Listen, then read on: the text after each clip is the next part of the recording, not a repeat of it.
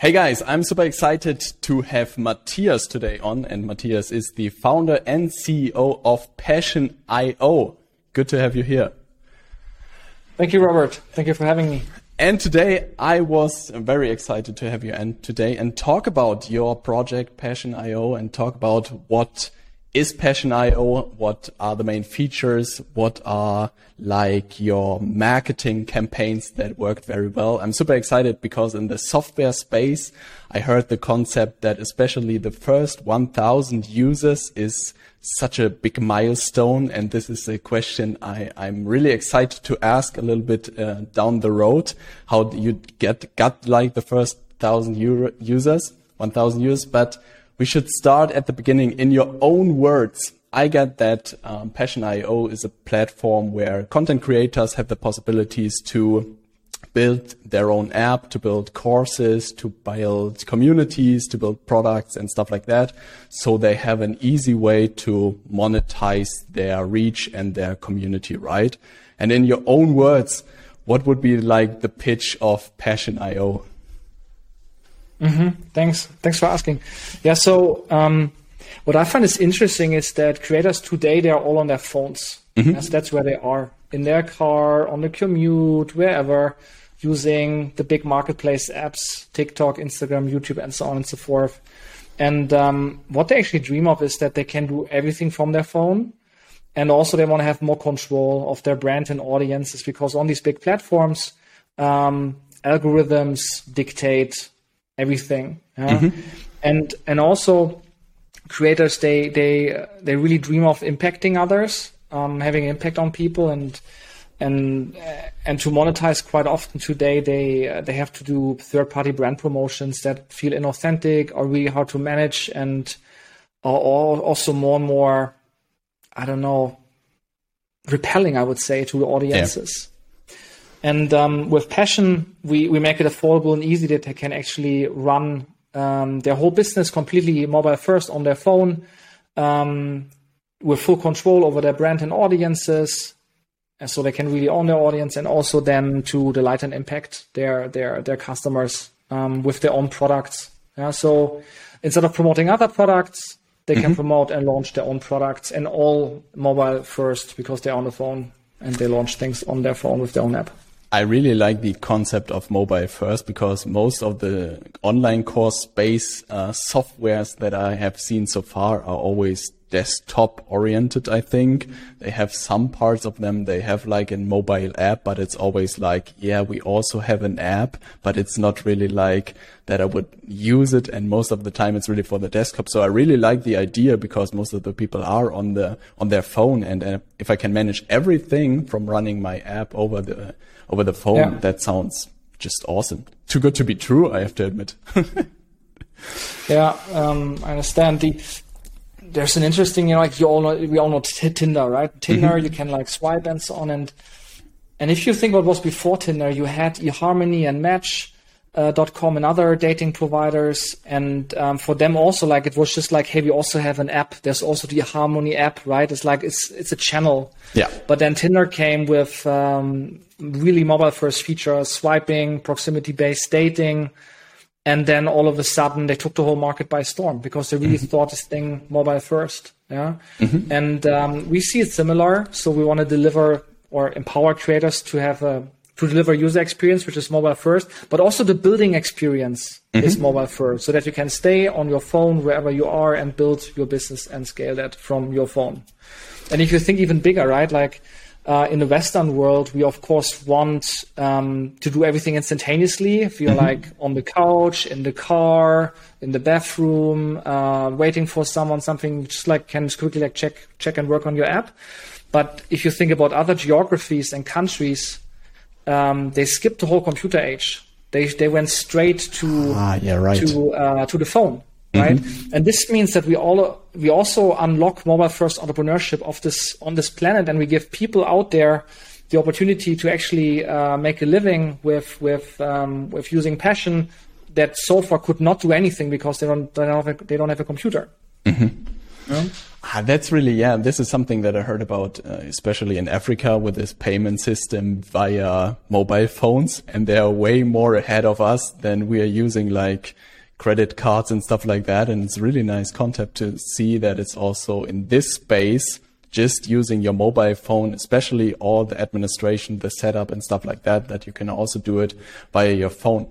Can you walk us through? So to make it a little bit more when I join Passion, what I would do in terms of, I don't know, I'm, I have a YouTube channel about fitness and I'm thinking about like setting up my Passion.io account. I want to get started. I have a community. I have like 50,000 followers on YouTube and I don't have any products. I don't have anything beside mm-hmm. YouTube. Mm-hmm.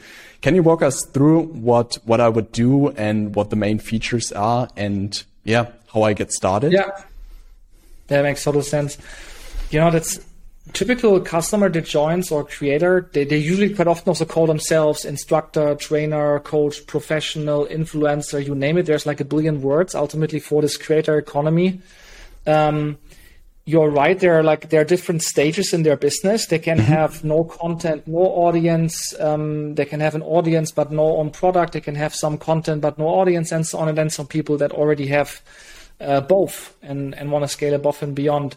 So what happens is that if you sign up, you you go through a segmentation, um, and based on ah. the questions and uh, the the answers that you give us to to the questions, we can actually then uh, individualize the the journey mm-hmm. towards driving the most value to you. Um, so, for example, if you do not have an audience, then um, you you will be asked to join a challenge. Mm-hmm. It's a 30 day uh, program. It's called Expert or Creator Unleashed Challenge. And there, um, within the first two weeks, you will make your first revenue. Um, you will crack four figures, meaning a thousand bucks or more.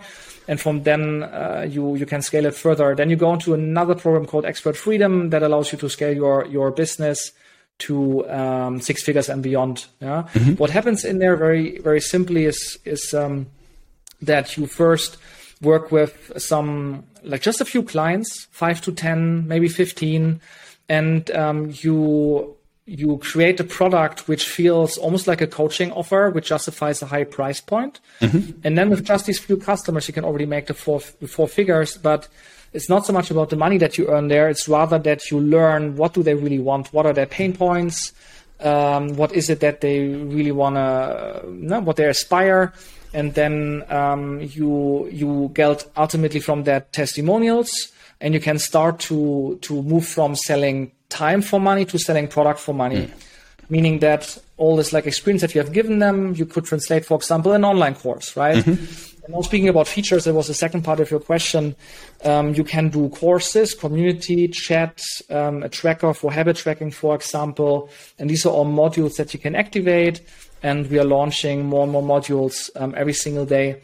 And um, what module our creators are using depends a bit on the vertical. Mm-hmm. You have sometimes creators that are coming more from, let's say, a teaching background. They call themselves maybe also experts, and they think a lot in courses. Mm-hmm. But then once their business matures, they they also then want to have a community. They want to do weekly sessions and do live calls, so they can also add that. Then um, or if they come from the other side, they're very community based. Um, they want to have like an exclusive access away from the algorithms. Then they maybe start with the with the community. Um, maybe direct access to the creator is a topic, and then later they can also add a course there. Mm-hmm. Yeah, but ultimately the feature set is what I just explained. What you said in the beginning is really interesting because what I most time experienced with like software and tools in the online space is always you get into a software and you get into it and you're like completely lost with all the features and all the stuff that you can do. And most of the time I'm really missing like someone who takes my hand and says, you should start with that. You should do that. Is it something that you came up with these challenges? That is the best way like to activate the people or to guide them mm-hmm. through all the features of your app? Was it something that you had at the beginning right away, right? Or did you come along the way on this idea yeah, that everybody had had to do this challenge? That's a good question. Um, what actually happened is in the very beginning we worked we worked just with a few creators and actually we weren't even a software we are yeah. almost an agency for creators mm-hmm. um, and we're looking for creators where we thought they will work so whatever digital product we're launching with them, it Would will work. be good. And we Okay. did a 50-50 profit share deal with them. Yeah? So let's say uh, we looked for um, what geo are they in, what's the purchase power of their of their audiences, um, what's the market, what's the competition, what are existing products, what are price points that, that you can justify, and so on. And um, we have uh, flown them in, um, produced, post-produced, put the stuff um, on on our tech, um, do the, the marketing, the customer service, the whole thing, A to Z. yeah. Um, what we learned were a number of things. One is uh, that everything is mobile these days. Yeah? So the beginning, like we launched on web, and we saw quickly like everything is about mobile. So why not doing that? I was using in parallel like Headspace and Freeletics and uh, habit tracking and everything. So I was like, why am I actually doing like something on the web? when like every, even I, like everyone's on the phone, right? And that was the big learning from from from that. And I and I would say another one was we sold in the beginning just one time, like ninety seven dollar products with these uh, creators, and um, then after we sold that, we we we saw okay, let's maybe do a special like a ten day launch. Back then, check Jeff Walker product launch formula. Uh, have done that and, and, and, and nurtured people before then did the sale, cut open, cut close, 10 day things. Um, and what we what we saw is that uh, we can get more revenue. Yeah? So like making something like date based, where with some urgency and scarcity, you can you can make more. Um, but then after 10 days or whatever, you made a lot of money, but then, then it, it phases out. That's it, right? And especially, uh, we employed more and more tech people and, and, and a team and that like cost comes in monthly. So we're like looking into something that, that creates recurring revenue, right? Yeah.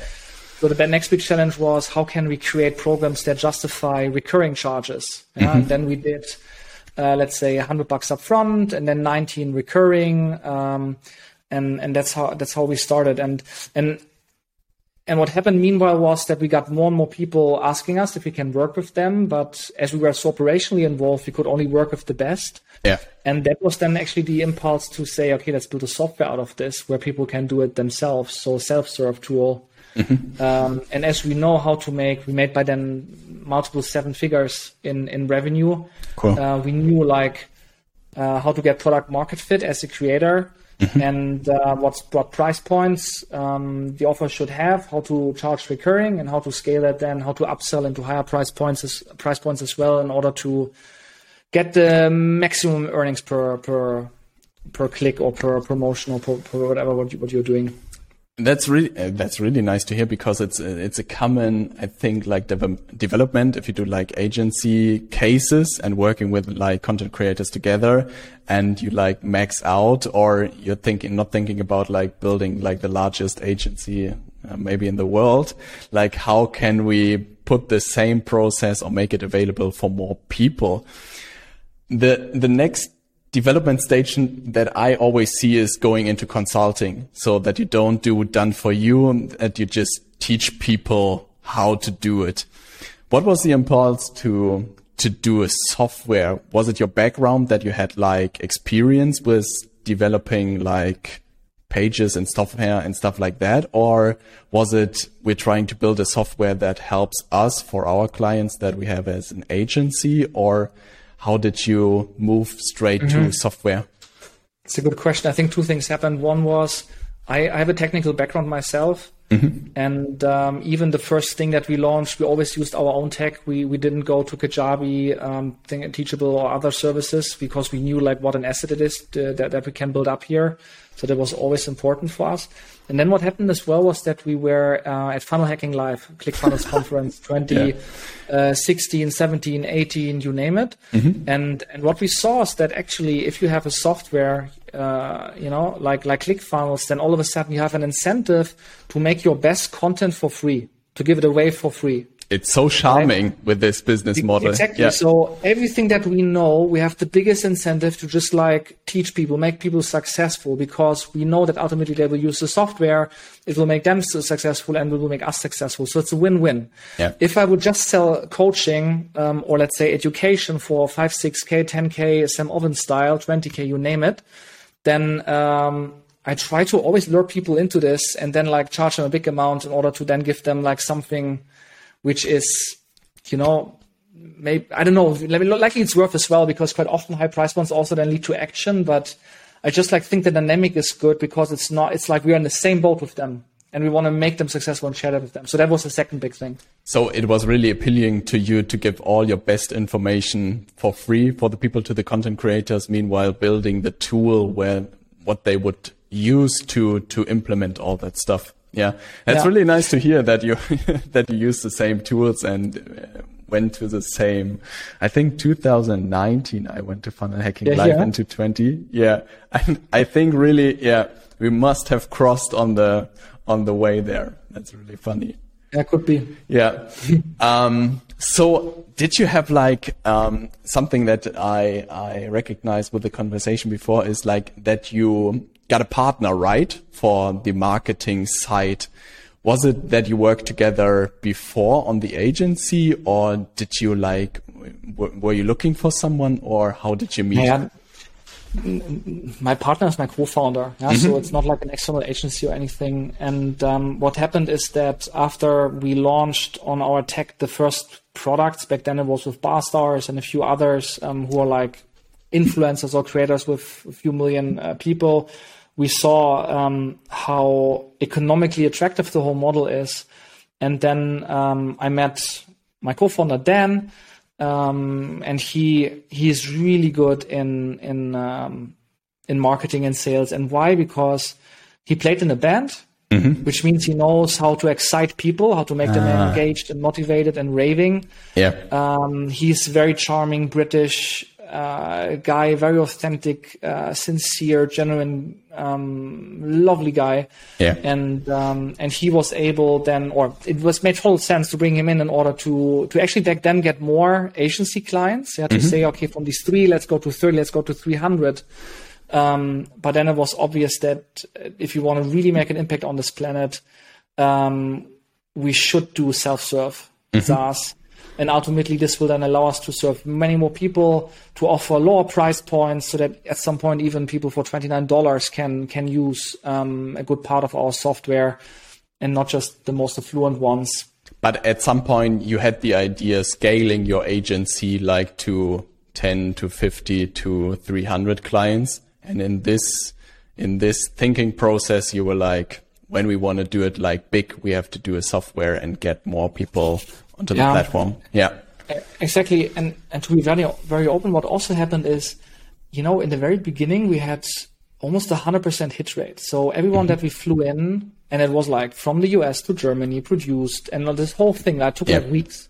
And then you make good six figures. Mm-hmm. Yeah um, there was a lot of money for us back then, um, and we're like, okay, let's let's replicate that with more people, right? And and let's try also instead of like making it in, in months, let's try to make it in a weekend. Mm-hmm. yeah, so everything like yeah. German assembly line style. try to just like get the right people in, minimum um, minimum effort, get like most amount of, of value, and then like standardize and, and and go live, right? That was kind of like the thinking and um, and what happened is that it almost was like in a VC model or mm-hmm. like in a music business. What do I mean by that?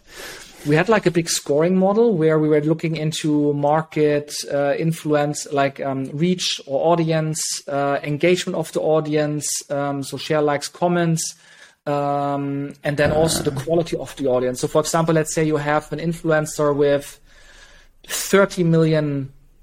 We spoke with people that have like more than 30 million followers back then. Yeah, crazy. And let's say it was female, very attractive, showing certain assets of herself. So first of all, like what kind of program do you do with her? Yeah. And then we found out that like 97% of the audience are male, mm-hmm. uh, and also from India, India and Pakistan. Yeah. So all of a sudden, uh, it's it it doesn't make it doesn't make any sense. And then what happened is that this hit rate of 100% deteriorated down mm-hmm. to um, less than 50% that became successful. And all of a sudden, even if let's say it's a week to produce, um, it's still like a week to produce, and you don't want to put like a, a healthy five figure amount into something that doesn't work at all. Yeah. And that's like very frustrating for everyone, um, for for the the creator, for us, for the team, for everyone, and and we're just like, um, let's rather go into software and, and this this opportunity is even bigger and then of course looking at the ClickFunnels the shopify's of this world wordpress wix and you name them yeah um, how much more interesting it actually is to go direct to software than than uh, um, than than what we've done before, right? And all of a sudden, we're not at ClickFunnels, Funnel Hacking Live anymore. We were going to SaaStock, SaaStr, uh, and and all these kind of conferences, really trying to understand like how SaaS works. Yeah. And, and yeah, that was then the next evolution. I walk me through. I uh, from the from the point like where you had the idea for the software to like launching and getting your first clients. I can imagine like even if you had like the idea and the code and everything was like ready for for clients or customers, how did you get started? Like yeah. ads running next time and uh, next day and you had your first clients or was it an exciting moment or so, how did you get it off the ground? The most important thing, and I think we also got this from, from let's say the American way of thinking is, and it's very different to the German way of thinking is we have to do it differently. So to give an example, German way of thinking would be, hey, we're launching here an alpha version. We have like, this not really good. So let's make it for free and let's see what the people say. And maybe at some point we can take some money. And then from there, like, sounds it, familiar. Right? Yeah. yeah.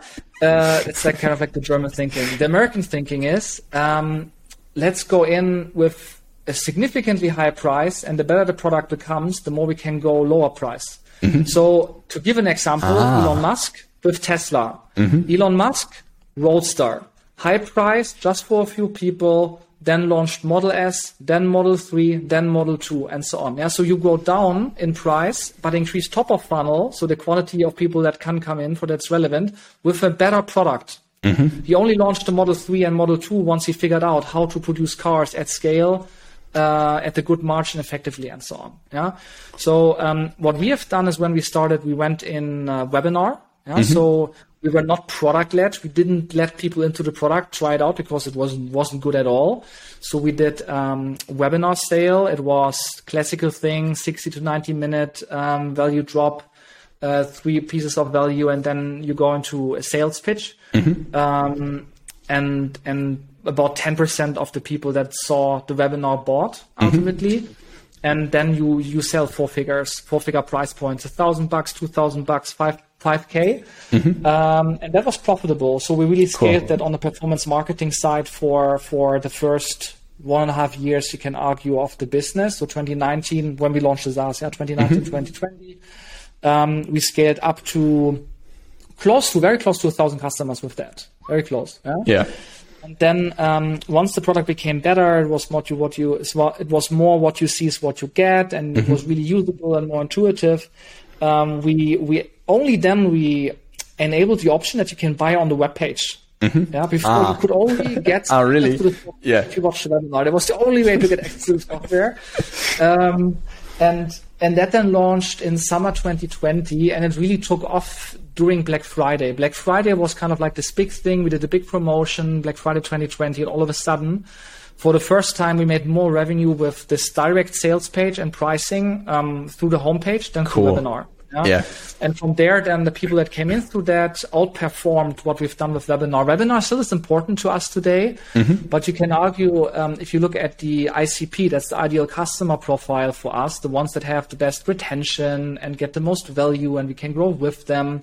They're usually not the ones that watch webinars. Yeah. People that watch webinars are the ones that are more beginners and starting out and so on. And the ones that really are into the educational piece, how to become a creator, how to uh, do your first steps and how to then scale that, right? While the more advanced guys, they just want to go in, see, get value, and, and, and take it from there, right? Yeah.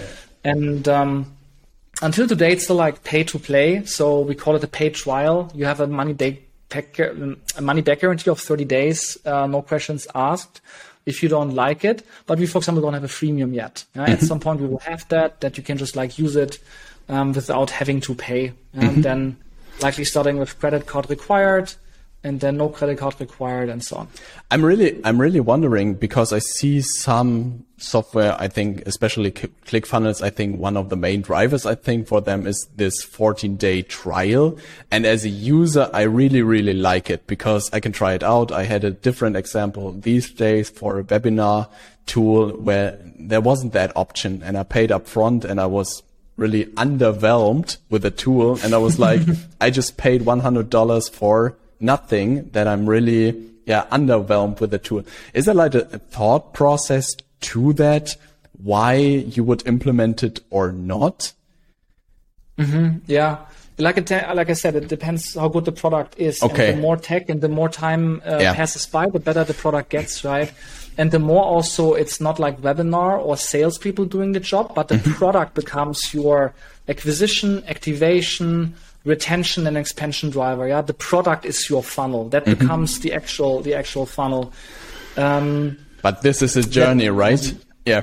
it's a, it's definitely a journey. Yeah, you Yeah. cannot like, you know, like to have a product led uh, sales or like a product led growth model. Um, it's it requires Yeah. time, uh, best people, um, significant investment to to to to get a product that is really that good. Yeah. Yeah, I just heard the the quote from Hormozi who said you sell because you can't market and you market because you can't do product. And I think there is a lot of truth to that because I think your your example is the best when the people were able to bought it from your website, they straight went for it and bought it just without seeing the webinar. So it means your product has like the proof and I think the features that people are willing to go straight to the app. Um, what would you say with with like starting uh, SaaS and stuff like that? What were like the the biggest challenges? Maybe two or three that really stick to your mind. I, I tried my best for. We tried to to um, do a scheduling tool for LinkedIn last year. And we really, I would say I can say it now because it's over. We've, we miserably failed with like developing. Really, we had so many bugs and the developers were not de- delivering the quality that I, that I expected. And it was really horrible. Do you have same experiences? Like what were like the main challenges you would say when you go into SaaS? Yeah, yeah, that's. I mean, it, Passion's not my first company. In the past, I I worked with um, external developers and agencies from. I started with India. Yeah. Yeah.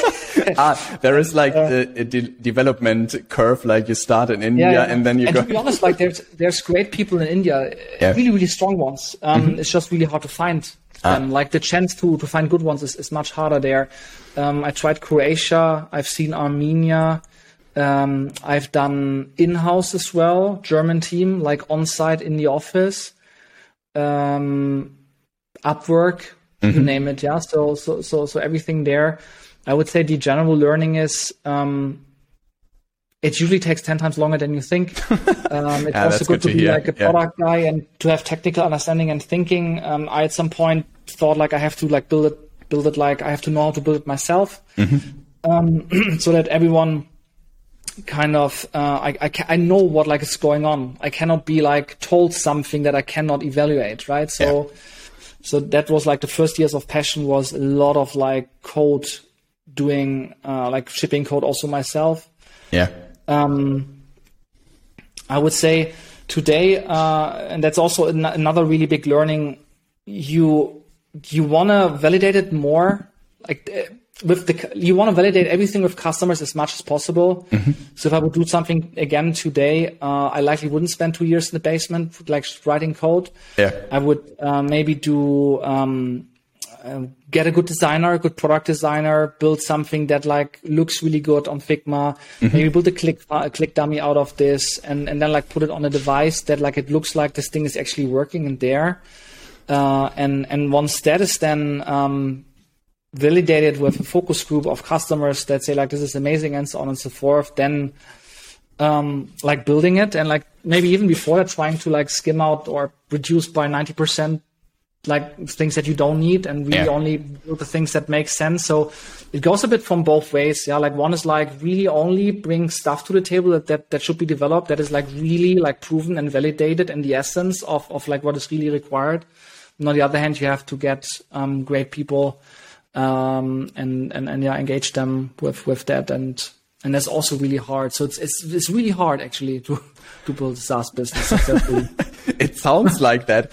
I, I can imagine that there were some moments where you're like, am I on the right path? Is it the right project? What, what would give you the strength to push through and keep going and newing? Was it like the experience from the agency that you had like the blueprint for making money as a content creator? Or was it just as exciting as it was? I could imagine that you were like, we're going through with this project. Yeah. Oh, if I'm very honest, you know, like CEO, uh, of course, you yeah. know, I always have like a new exciting idea, always yeah. like way too too many ideas than I should have. Yeah. Um, I would say I was always thinking, you know, like from the agency, what if it becomes a SaaS? What if then this, this, and that, right? And then like one yeah. thing led to the other. I would say every single one, even the agency business, we could have built it up to a healthy eight figure business with seven figure profit. Yeah. Um, but then this other thing was more exciting. And then like we, we kind of like leveled up there. Yeah. Um, now I am.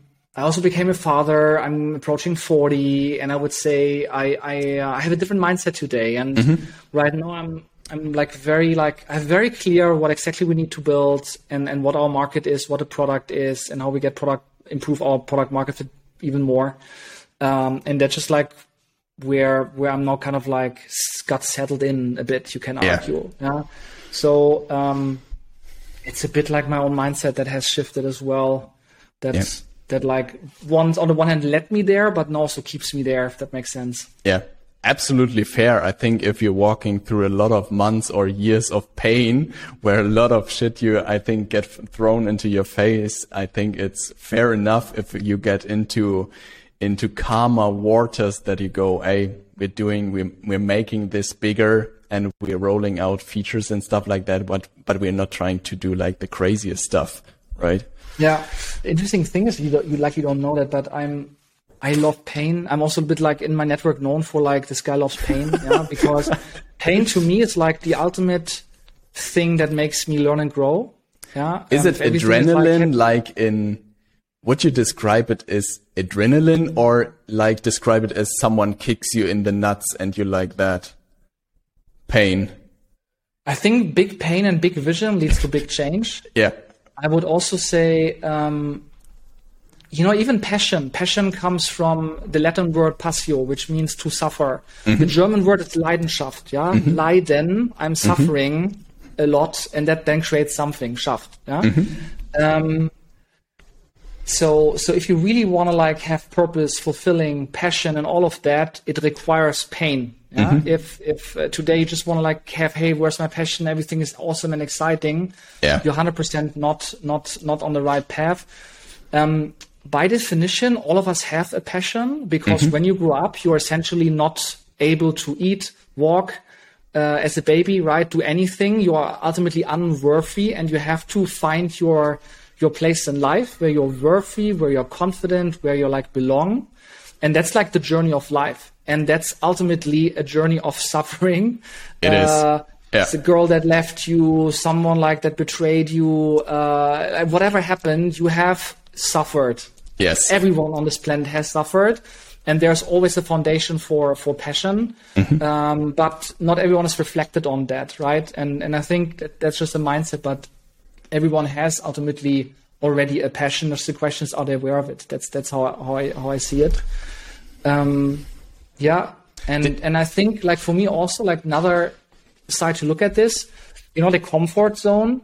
Um, everything that is in my comfort zone, I'm comfortable with doing. Yeah, so like this is um, something I can do, piece piece of cake. But um, what is outside of my comfort zone, is is actually um, things that I'm not comfortable with, right?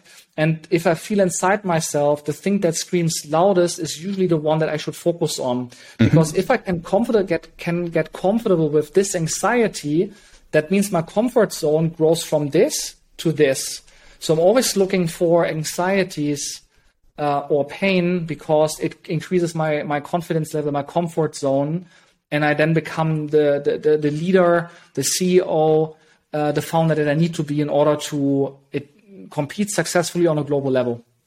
I really, I really like this mental model. I was really like, I really, in, in the preparation, you were asking if we can do it in English. And I was like, absolutely. But meanwhile, I was like, damn, I never did an interview in English. And I was like, yeah, it feels good. It's a little bit outside the comfort zone. And I was like, it feels right to like be a little bit nervous before and it was the right signal to do this more often. And really the next day I was looking up like two or three people in the States that I would love to interview. And it was really this moment, this email from you was like, you want to do it in English? And I was like, yeah, why, why absolutely not? I'm absolutely yeah. with you. Did you manifest that in some way or put it into, so what I would be really curious about, like, if you would say, I don't know, we try to make a hundred million with passion, right?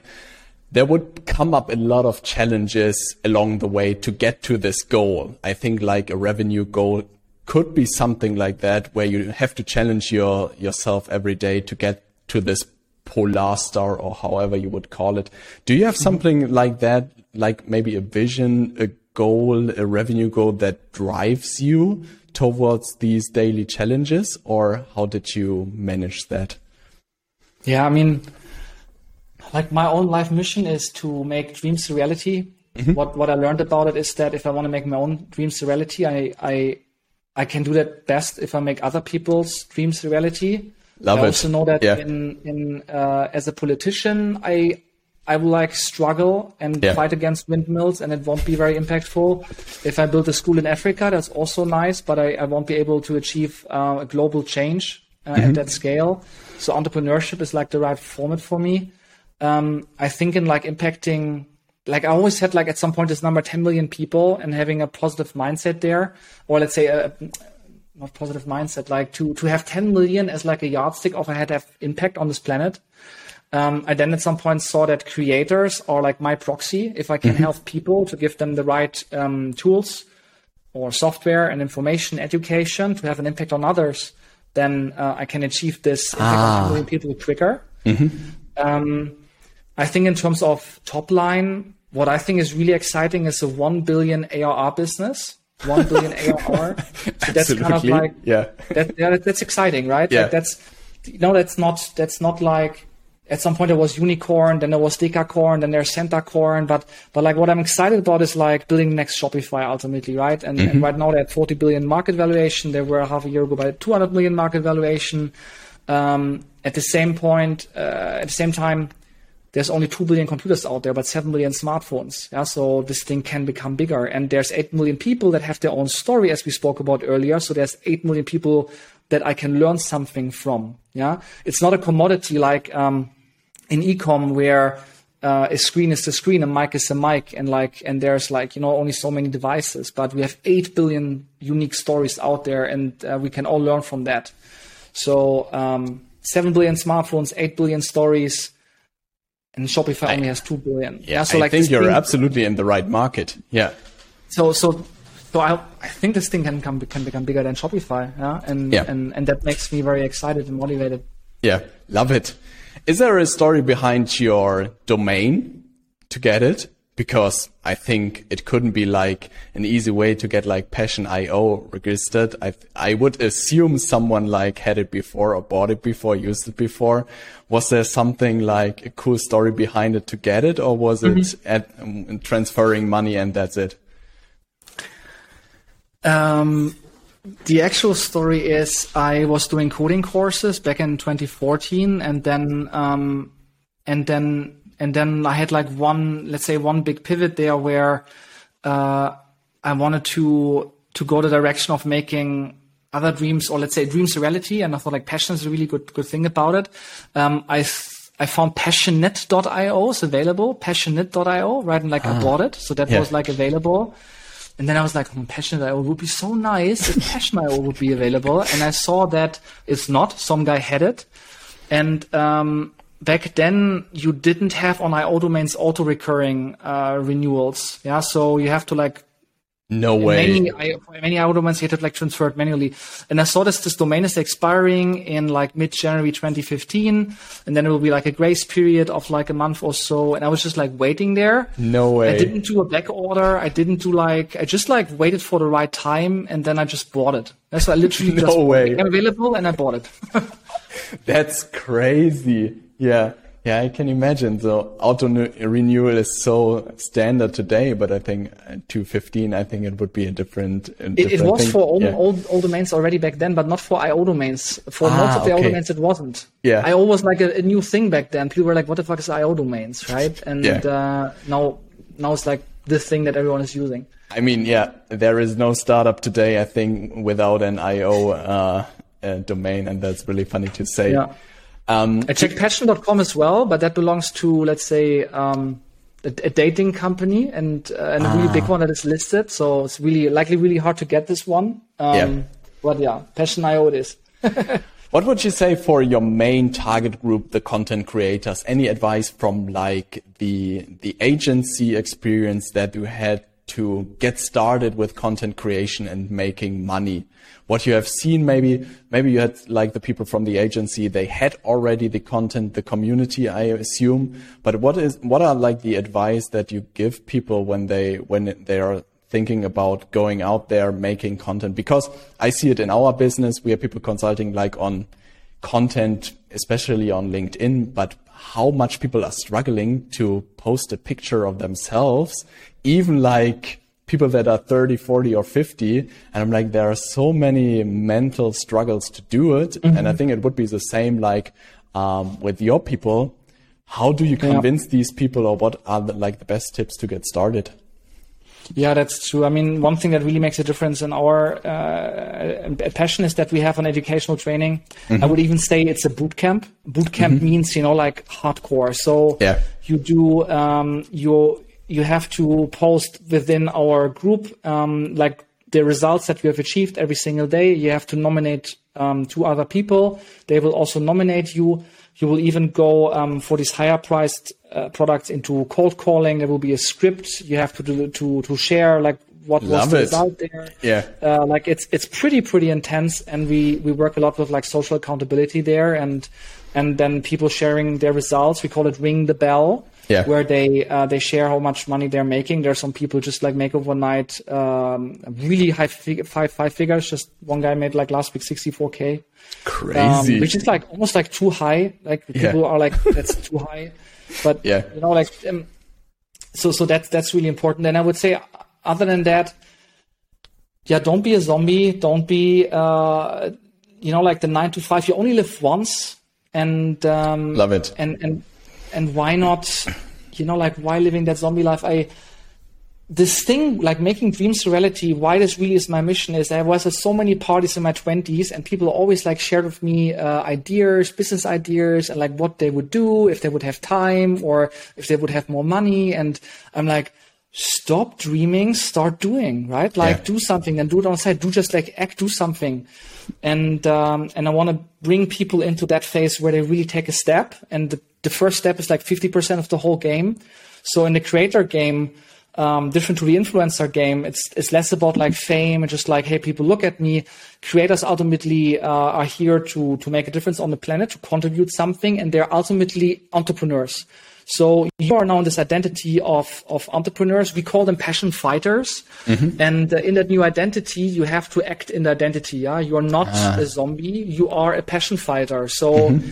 uh, it's like, you know, you, you put your Harley Davidson jacket on and all of a sudden you are, uh, you're like, you're like confident. A right? rock star. So yeah. um, we give them this identity and, and, and it works. Of course, not in all cases. We still empower entrepreneurs and, and many fail but uh, but it's part of the game. Yeah? It's it's better than the average statistic of what uh, like the likelihood to fail when you start a company is, is much it's much worse than, than if you join us. I can imagine. So what is something like, I, re I really like the concept of helping people get it off the ground and going away from this zombie mode. I'm walking here through Hamburg every morning and seeing people going in their corporate jobs. And I'm like, I, sometimes I really want to shake some people. And I'm like, come on, wake up. Yeah, really, there are so many nice opportunities out there. So what are your challenges right now or what is something uh, people can help you with? I think I would assume a lot of people will look you up, will see this interview. What are you looking right mm-hmm. now for? What are the challenges? What are you doing, planning? Yeah, that's a good question. So, um, you know, we, we had um, customers mainly from the US in the beginning, more than 50% today, and then Australia and Canada and Great Britain. And we're like starting in the very beginning in Germany in an office, right? And then 2018, we had to go remote because of the global customer base. And then we also grew into the global team. Um, that was way before COVID hit, and and and, and that was really exciting because we we created a remote first um, culture, which is very bonding, very social, very emotional as well. Um, yet really helps everyone or empowers everyone to be where they want to be. Mm-hmm. Um, and and I'm looking just for the best people ultimately that can help us to build the best product, um, to market more effectively, effectively, um, customer uh, success to to level up customer success. So it doesn't matter where they are. We are operating on the remote first paradigm. That means um, time zone wise minus to plus six hours. That means East Coast US over to Indonesia. That's kind of like where, where we're looking and finding and working with the best people. Doesn't matter where they are. Um, and, uh, and yeah, just like finding them, connecting with them and creating a win-win together yeah. with them, um, and shaping the world together. Hey, sounds great. What if I'm looking for a job and want to start working for Passion? Where can I get in touch with you? Yeah, I bet on Passion.io there's somewhere like in the footer. Uh, like, like I hope so. Yeah. um, otherwise, there's there's uh, yeah there's there's our Facebook, uh, LinkedIn page um, yeah. where, where you can reach out. Uh, also where where the positions. I was just like send me a message. I'm yeah. like I don't bite. I, I, I love to speak to smart people. Um, Favorite platform right? is LinkedIn or Facebook, or where can I can I get in touch with you? Yeah, I think LinkedIn is good. Okay, LinkedIn is good. Sounds great. Matthias, thank you so much for taking the time. Thank you so much that I could ask some, some nice questions and seeing behind a successful SaaS company. I think I, I got out of this interview that it's, it's a struggle. It's a pain. You, you like pain. That's, so it's a perfect fit. Yeah. I wish you the very best. And for all the people that are watching this interview and are looking for a great job, get in touch with Matthias. Thank you very much.